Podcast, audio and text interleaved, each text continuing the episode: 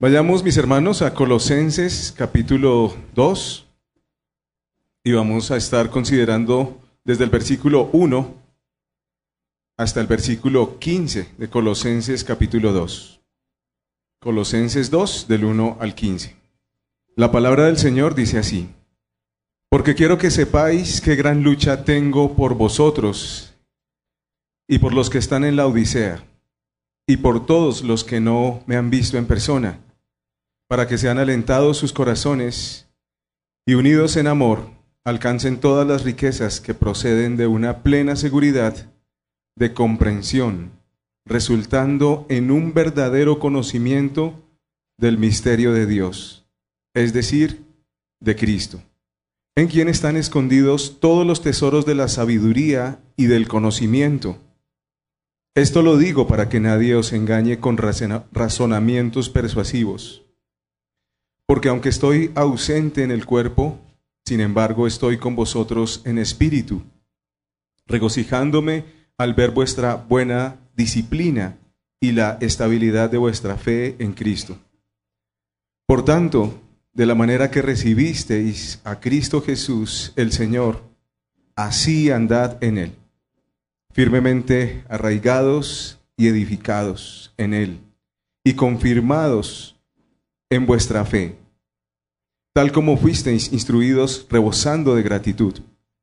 Mirad que nadie os haga cautivos por medio de su filosofía y vanas sutilezas, según la tradición de los hombres, conforme a los principios elementales del mundo, y no según Cristo porque toda la plenitud de la deidad reside corporalmente en Él, y habéis sido hechos completos en Él, que es la cabeza sobre todo poder y autoridad.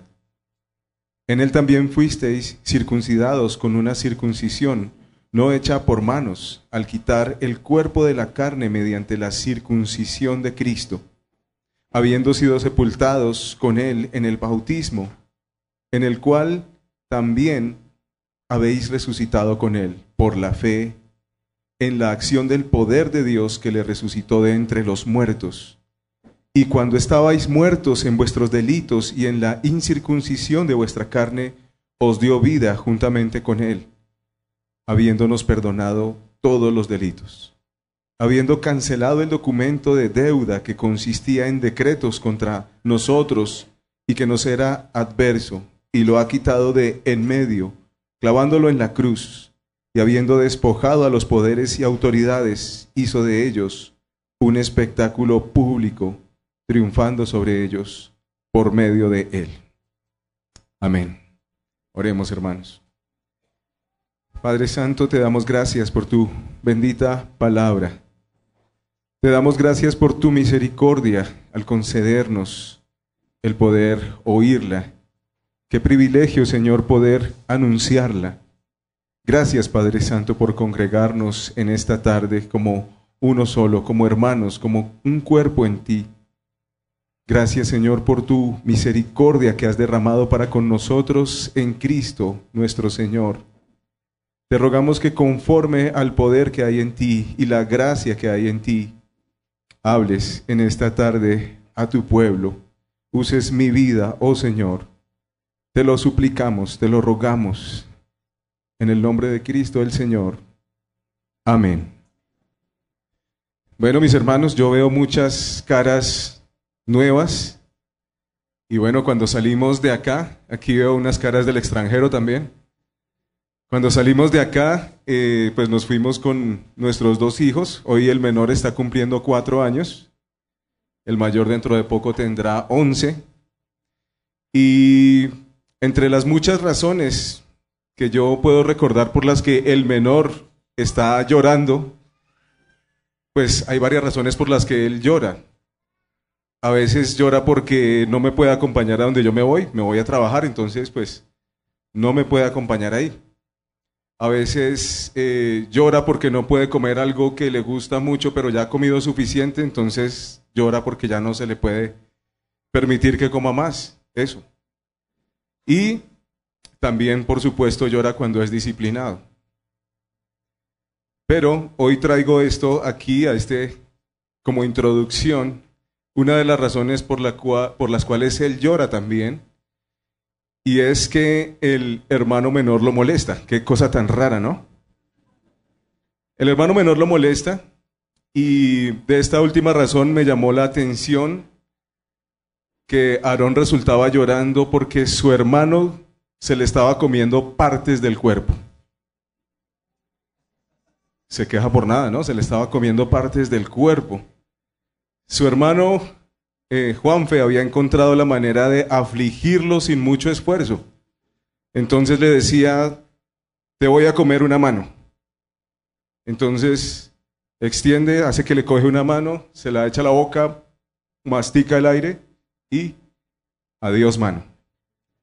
Y así acabó con la nariz, con los ojos, con la boca de su hermanito. Le estaba quitando todo. En verdad, Aarón estaba completo, pero su hermano le había hecho creer que le hacían falta partes. Y ese es el punto. El trabajo para nosotros como padres venía después para explicarle a Aarón que él estaba completo y también el trabajo para que su hermano dejara de molestarlo. Y de forma parecida este pasaje nos muestra, mis hermanos, al apóstol Pablo esforzándose para mostrarle a los creyentes que aparte de la obra de Cristo no les hace falta nada. Ellos están completos en Cristo. Y por eso he titulado este sermón, Que no se coman tu fe en Cristo. Así se titula este sermón. Entonces espero que puedan recordar estas travesuras de mis hijos, pero sobre todo recordar el mensaje de la palabra del Señor. Y es que mis hermanos, si no estamos atentos, habrá personas, movimientos, situaciones que intentarán de diferentes formas devorar nuestra fe. Y por eso el mensaje de la palabra en esta tarde es confirmemos nuestra fe en Cristo. O afirmemos, que vendría a ser algo similar, afirmemos nuestra fe en Cristo. Por dos razones que vamos a encontrar en el texto. Del versículo 1 al 5, porque hay una lucha por nuestra fe. Y del versículo 6 al 15, porque en Cristo estamos completos. Bien, entonces vamos a nuestro primer punto. Confirmemos nuestra fe en Cristo porque hay una lucha por nuestra fe. Si tenemos en cuenta eh, las predicaciones anteriores y un poco del contexto de esta carta, Pablo ha mostrado que el propósito de su ministerio es proclamar el nombre de Cristo a todos los hombres, exhortándolos y enseñándoles según la sabiduría de Dios, para así como apóstol presentarlos perfectos en Cristo. El propósito de Pablo es que a través de su enseñanza, todos los que lo escuchan sean presentados perfectos en Cristo. Sin embargo, había lugares a los que el apóstol Pablo no había podido ir. En su ministerio no había podido visitarlos. Pero sin embargo el apóstol se esfuerza porque estos hermanos que de una o de otra manera han escuchado el Evangelio por medio de otras personas, crezcan en el Señor. En el versículo 1 Pablo se refiere claramente a los hermanos de Colosas y la Odisea hermanos que no había podido visitar. Entonces, como hemos visto, estos hermanos habían recibido el Evangelio de salvación, pero les era necesario permanecer firmes en la fe en Cristo, creciendo en el conocimiento de Dios. Y es aquí donde vemos que hay una lucha. Entonces, Recordemos, nuestro primer punto es porque hay una lucha. Necesitamos confirmar nuestra fe, nuestra fe porque hay una lucha. Y en el versículo 2, Pablo expresa esa lucha. Dice que su lucha es para que sean alentados sus corazones y unidos en amor, alcancen todas las riquezas que proceden de una plena seguridad de comprensión, resultando en un verdadero conocimiento del misterio de Dios, es decir, de Cristo, en quien están escondidos todos los tesoros de la sabiduría y del conocimiento. Para eso se está esforzando Pablo y hay una lucha que está enfrentando y vamos a ver en qué consiste. Estos creyentes necesitan ser animados y permanecer unidos en amor. El propósito es que ellos alcancen la seguridad y el gozo que vienen por conocer mejor el misterio de Cristo, de lo que nos hablaba el pastor Nicolás ayer. Ese misterio maravilloso consiste en que Cristo vive en el creyente. En eso consiste. Y entonces no se puede exagerar la lucha o esfuerzo alguno para que este misterio sea dado a conocer, especialmente cuando hay quienes pretenden agregar requisitos para que las personas sean salvas. Cuando hay falsos maestros que quieren ir más allá de la gracia de Dios colocando otras cosas. Pablo se esfuerza para que estos hermanos sigan creciendo en la fe en el Señor Jesucristo. Y posiblemente los colosenses se ven enfrentados a filosofías griegas mezcladas con algo del judaísmo. Acerca de esto, el hermano Arci Sproul escribe que ellos están enfrentando una espiritualidad que consideraba a los cristianos como aún vulnerables a fuerzas espirituales que tenían que ser aplacadas a través de la veneración o de algún tipo de restricción alimenticia ¿sí? Y honrando ciertas fechas ceremoniales del Antiguo Testamento. Entonces, les dicen, sí, ahí está Cristo, pero ustedes tienen que guardar otras cosas. Ustedes tienen que aplacar a ciertos espíritus con los cuales eh, no están en paz y cosas así por el estilo. Y entonces nosotros podemos ver, mis hermanos, que aunque por la obra de Cristo los creyentes somos santos, irreprensibles y sin mancha delante de Él. Mire su Biblia ahí en el versículo 22 del capítulo 1. Sin embargo, Él os ha reconciliado en su cuerpo de carne mediante su muerte a fin de presentaros como santos, sin mancha e irreprensibles delante de Él. Esos somos en Cristo los que hemos confiado en Cristo santos, irreprensibles y sin mancha. A pesar de eso, esas falsas filosofías penetran en la mente de algunos creyentes y entonces los desaniman y les hacen creer que algo les hace falta para ser salvos. Como veíamos en la ilustración al principio, vemos que hay un niño, un niño mayor haciéndole creer al menor que le hacen falta partes, a pesar de que está completo. Esas falsas filosofías hacen ver al creyente como que le hace falta algo, que están incompletos, que hay una sabiduría más avanzada que solo unos pocos poseen y que ellos necesitan alcanzar, unas prácticas que necesitan incorporar para ser salvos. Eso era lo que estaba pasando. La pregunta es, ¿cómo podemos ver eso en nuestros días? ¿Será que eso ya ha cesado? Pero la verdad es, mis hermanos, que aunque hemos nacido de nuevo, aunque disfrutamos de esa fe en Cristo, todavía en nuestro tiempo vemos varias personas, circunstancias, situaciones que nos quieren hacer pensar que estamos incompletos todavía.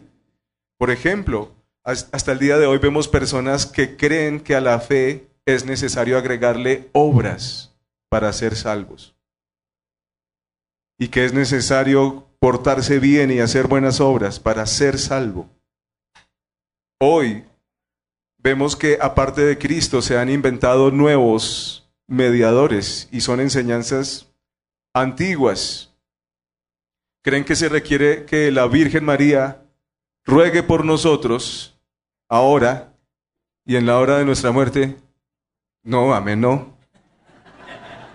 Solamente hay un mediador entre Dios y los hombres y se llama Jesucristo. ¿Ven cómo están permeadas esas enseñanzas, hermanos? Pero estamos completos en Cristo. Él es nuestro mediador. Él es nuestro Salvador. Hay quienes adoran a los ángeles y les piden su favor. ¿cierto? ¿Ha visto personas así? Tienen tremendas estatuas de ángeles, les, los adoran y piden su favor. Muchos otros se han visto atraídos a movimientos judeocristianos y entonces se ven atraídos por ciertos rituales, cierta forma de vestir, cierta forma de peinarse y fiestas que deben guardar. Y son atraídos por eso incluso a pesar de haber sido formados en la palabra de Dios, en la sana predicación. Y son atraídos hacia esas cosas. Otros, aún dentro de la iglesia, mandan dietas especiales, vestirse de determinada manera y cantar solo cierto tipo de música para ser aceptos delante de Dios. Las enseñanzas que nos quieren separar de la de la suficiencia de Cristo entran de una manera sutil. Pero contrario a esos pensamientos, leímos en el versículo 3 que los tesoros necesarios para que el hombre sea perfecto, es decir, para que sea perdonado, santificado y glorificado, se encuentran escondidos en Cristo. La manera que el creyente se puede guardar del engaño es conociendo a una persona, a Jesucristo. Versículo 4 dice Pablo, esto lo digo para que nadie os engañe con razonamientos persuasivos. Porque aunque estoy ausente en el cuerpo, sin embargo estoy con vosotros en espíritu, regocijándome de ver vuestra buena disciplina y estabilidad de vuestra fe en Cristo. De modo, mis hermanos, que vemos una lucha un esfuerzo de Pablo, una lucha por nuestra fe. Por un lado, están los falsos maestros tratando de agregar requisitos a la gracia de Dios, mientras que por el otro lado está el apóstol Pablo, la palabra de Dios, señalando únicamente a Cristo e instándonos a confirmar nuestra fe en Él. ¿Cómo podemos afirmar nuestra fe en Cristo, mis hermanos? Podemos afirmar nuestra fe en Cristo cuando vamos día a día a la palabra de Dios. No como cumpliendo un requisito, tengo que leer este capítulo, este capítulo y este capítulo. Sí, muchos de nosotros seguimos planes de lectura bíblica, pero no debemos perder la esencia, no debemos eh, dejar de darnos cuenta que este es nuestro alimento y no simplemente acercarnos como para chequear, como para cumplir, sino con la seguridad de que en toda la escritura está el testimonio del Dios supremo, de aquel que tiene la preeminencia sobre todas las cosas, como nos enseñaba el pastor José. Somos afirmados en la fe cuando clamamos a Dios por un mejor entendimiento de su palabra y también oramos por los que la predican. Espero, mis hermanos, que ustedes hayan estado orando por las predicaciones de este seminario, aún por pastores para algunos desconocidos, como yo. Que estemos orando porque haya una sana predicación de la palabra del Señor. Somos afirmados en la fe cuando compartimos con otros aquellos tesoros de la sabiduría de Dios que Dios nos ha dado a través de su palabra. Somos afirmados en la fe cuando confrontamos el error, verificando todo a la luz de las escrituras. Ante la lucha por desviar nuestra fe necesitamos confirmar, afirmar nuestra fe en Cristo. El versículo 5, entonces Pablo reitera que no está con ellos pero como si estuviera con ellos, como si fuera una especie de general pasando revista a las filas de los creyentes, se alegra de ver el progreso que tienen en la fe, se alegra de ver cómo están estables en Cristo, pero son necesarias estas advertencias. Se nota en estos versículos que el apóstol quiere estar con ellos y edificar su fe a la luz del entendimiento que hay en Cristo, de la palabra de Dios. Y aquí unas preguntas para nosotros, mis hermanos. ¿Tenemos nosotros esta lucha por la verdad? ¿Hay en nosotros un interés porque el Evangelio sea proclamado? Conocemos tanto las escrituras como para identificar sutiles errores que se quieren infiltrar. ¿Corregimos amorosamente el error y el pecado en la iglesia local? ¿Estamos preparados para esto, mis hermanos? ¿Estamos interesados en disciplinar a nuestros hermanos cuando sea necesario?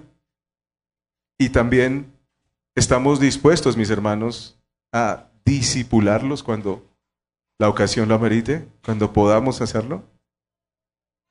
Pablo tiene un deseo de que ellos sigan creciendo en el conocimiento de Dios. Y esa es la lucha que tiene el apóstol Pablo contra todos estos engañadores que había.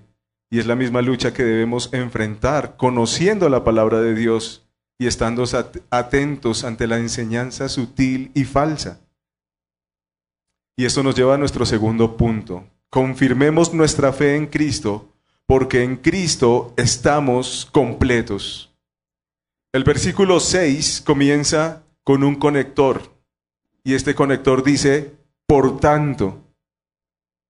Ese por tanto nos lleva a pensar en todo lo que el apóstol Pablo ha dicho anteriormente.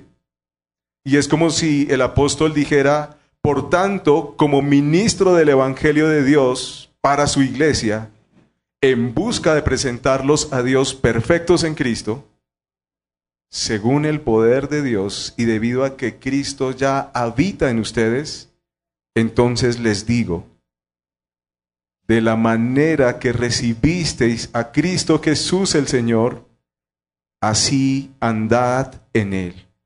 Y entonces acá nos preguntamos, ¿y cómo fue que ellos recibieron a Cristo el Señor? el capítulo 1, versículos 5 y 6 nos dice que ellos oyeron el Evangelio con fe. De esa manera, por la fe en el Evangelio, también ahora ellos debían continuar. Dice ahí, firmemente arraigados y edificados en Él. Es decir, como si fueran un árbol un árbol que ha echado raíces fuertes para tomar los nutrientes del suelo donde se encuentra. Así el creyente se puede aferrar firmemente a Cristo para alimentarse de Él, para alimentarse de su palabra y así crecer firmemente en la gracia de Dios. Los colosenses necesitaban prestar atención a las enseñanzas apostólicas y vivir día a día a la luz de esa enseñanza. Así como nosotros, mis hermanos, necesitamos la palabra de Dios. Necesitamos la sana predicación, la predicación fiel de la Santa Biblia. Necesitamos afirmar nuestra fe en Cristo y continuar nuestra vida fundamentados en la gracia de Cristo y no en las fuerzas humanas. Les dice, versículo 7, permanezcan firmemente arraigados y edificados en Él y confirmados en vuestra fe, tal como fuisteis instruidos. Fíjese cómo termina ese versículo, rebosando de gratitud. ¿Por qué gratitud?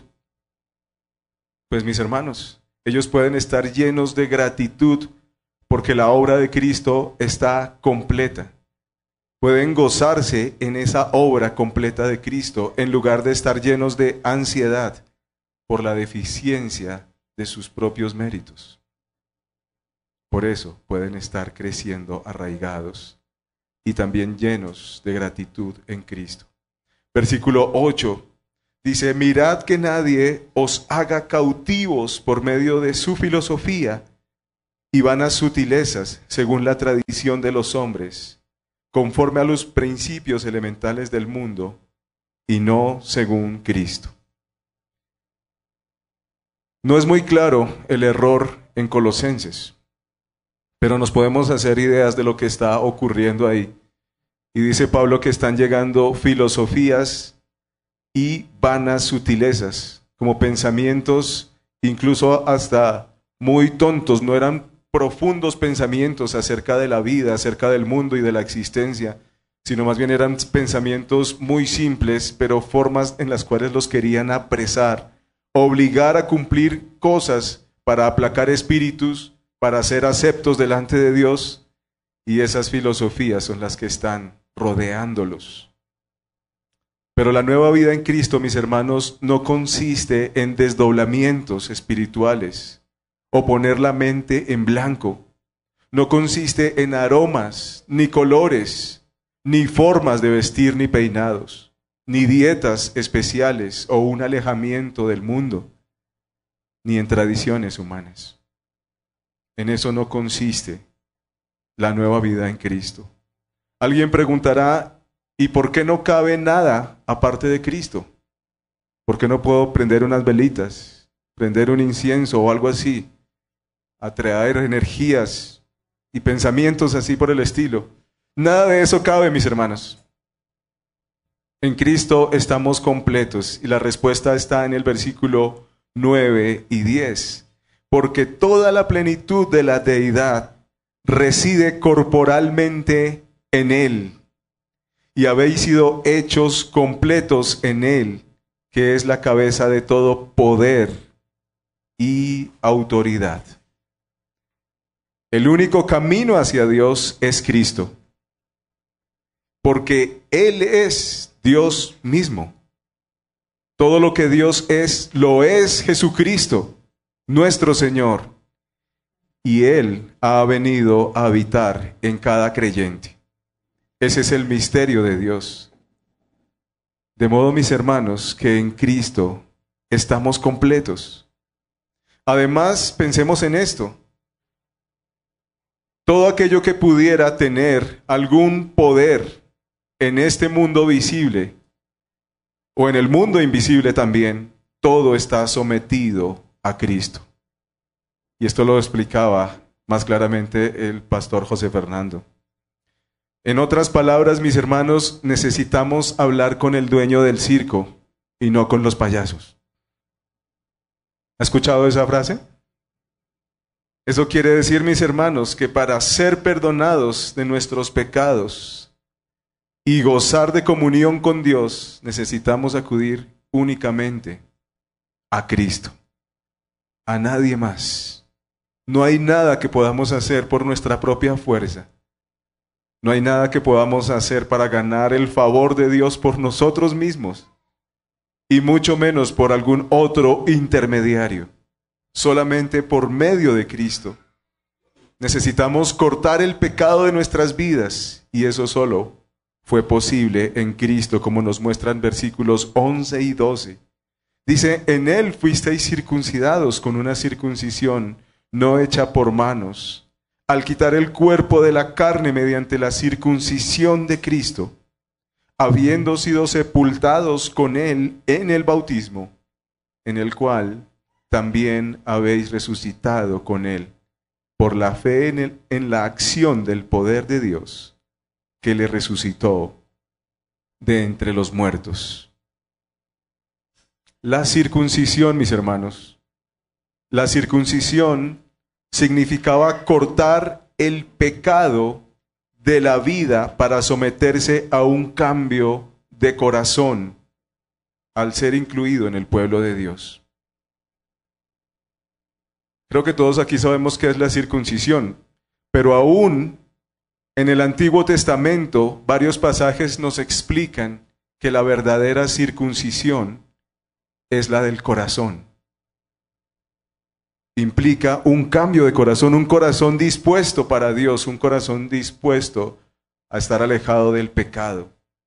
Jeremías 4:4 dice, circuncidaos para el Señor y quitad los prepucios de vuestros corazones, hombres de Judá y habitantes de Jerusalén, no sea que mi furor salga como fuego y arda, y no haya quien lo apague a causa de la maldad de vuestras obras.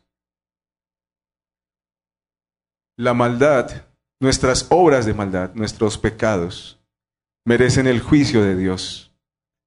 Y el Señor está llamando en este pasaje en Jeremías a que el pueblo se circuncide, pero de corazón. No solamente los hombres, sino también todos los habitantes de Jerusalén, es decir, las mujeres también. todos necesitamos ser circuncidados de corazón.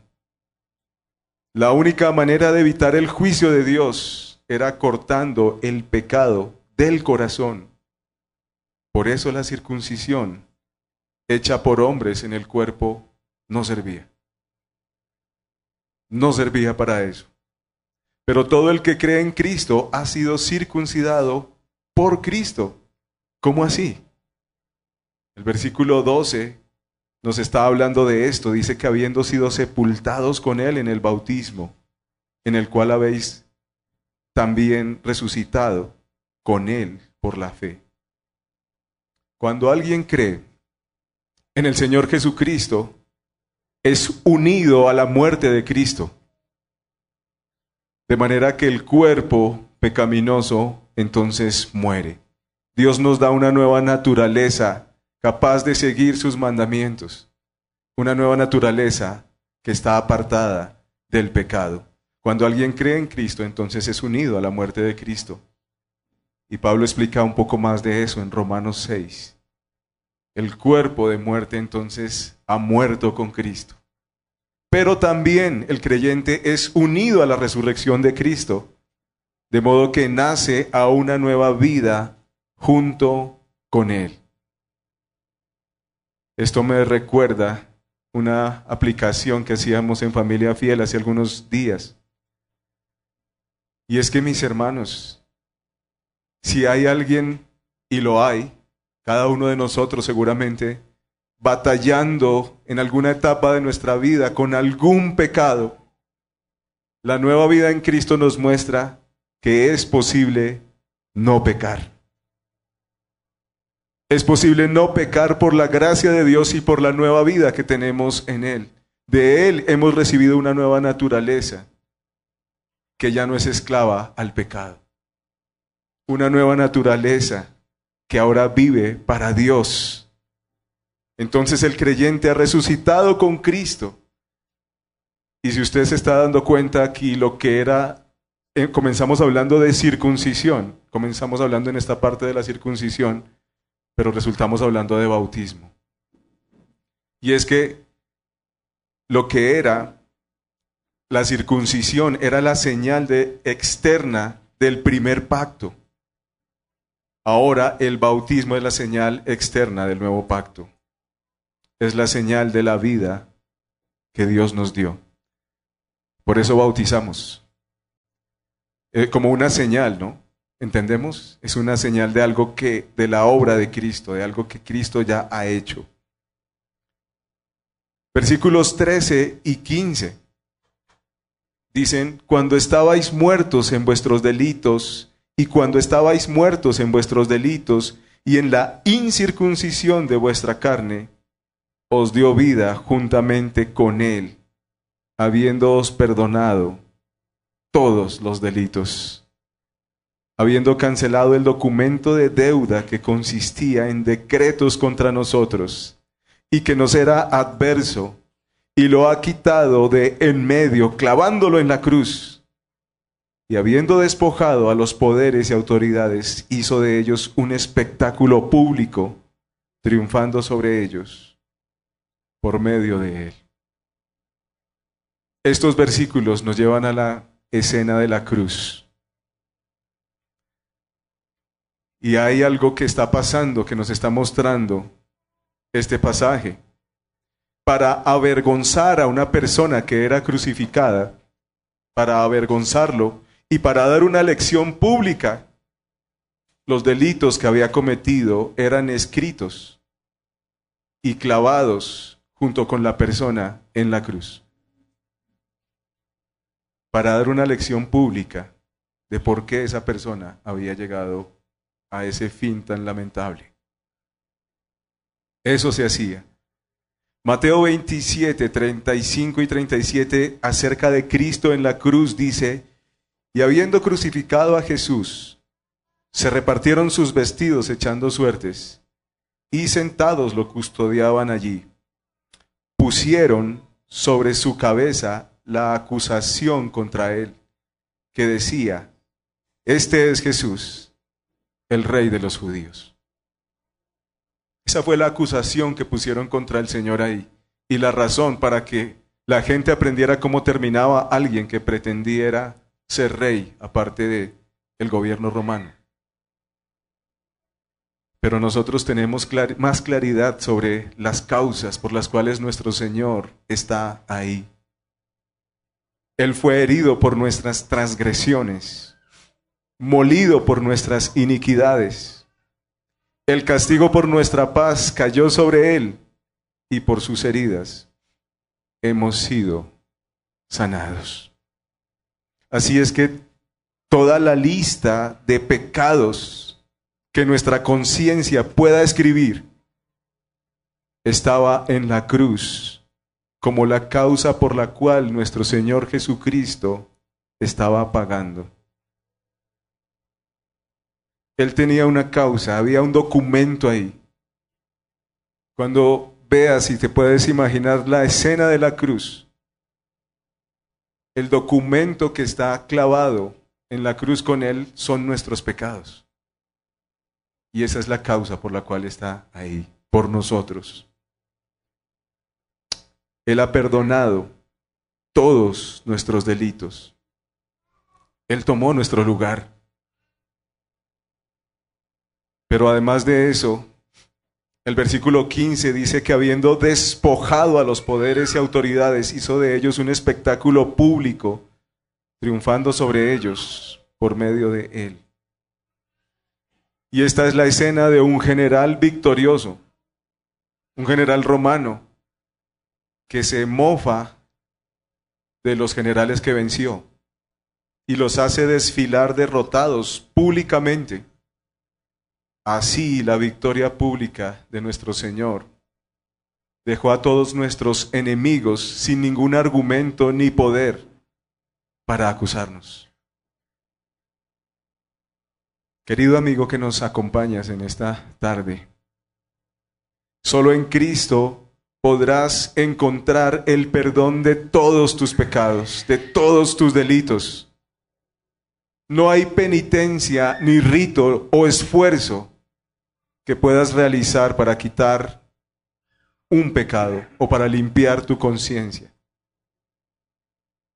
Pero en aquel que murió en la cruz, en nuestro lugar, está la esperanza que nuestra vida necesita. No hay otro nombre bajo el cielo en el que podamos ser salvos, solo en el nombre de Jesucristo, quien pagó por nuestros pecados. Así que mi mensaje y el mensaje de la palabra de Dios para aquellos amigos que nos visitan en esta tarde es que se arrepientan de sus pecados y vengan confiadamente a los pies de Cristo. En Él está el perdón de los pecados. En Él están completos delante de Dios no necesitan nada más para justificarse delante del Padre Celestial, solamente a Cristo. Mis queridos hermanos, el llamado para nosotros es a estar atentos a que nada nos lleve cautivos. Vigilemos que nuestra confianza no esté puesta en sabiduría humana, ni en ningún líder humano ni en los recursos que podamos tener, sean económicos, sean materiales, ni en la salud que poseamos. Hay gente que dice, desde que tengamos salud todo está bien. No, podemos tener salud e ir para, directo para el infierno, con toda la salud. El asunto es si estamos o no en Cristo. Fijémonos que nada nos distraiga de la confianza que solo merece Cristo. No pongamos nuestra confianza en los bienes materiales, en los títulos que podamos alcanzar, ni en nada que nosotros podamos hacer. Mejor volvamos a la palabra de Dios y seamos edificados en la gracia que solo está en Cristo Jesús. No permitas que nada se coma tu fe en Cristo. No permitas que nada llegue a devorar aquella confianza que encontramos en la palabra de Dios, porque en Cristo estamos completos. Antes bien, confirmemos nuestra fe en Cristo. Oremos. Padre Santo, oh Dios, solamente en ti está nuestra justicia. Solamente en ti está nuestra salvación. Padre Santo, nos gozamos de poder tener tu palabra bendita. Nos gozamos de saber que tú has pagado por todos nuestros pecados. Cuando no podíamos hacer nada, estábamos muertos en delitos y pecados. Pero en tu misericordia nos salvaste. Padre Santo, Señor, te suplicamos por aquellos que aún no tienen esta esperanza en ti, que vengan a tus pies pronto, oh Señor, y que como una familia unida, como uno solo, podamos alabarte y darte gloria a ti, Señor, y gracias, porque solamente en ti estamos completos, estamos plenamente justificados. A ti sea toda la gloria en el nombre de Cristo Jesús. Amén.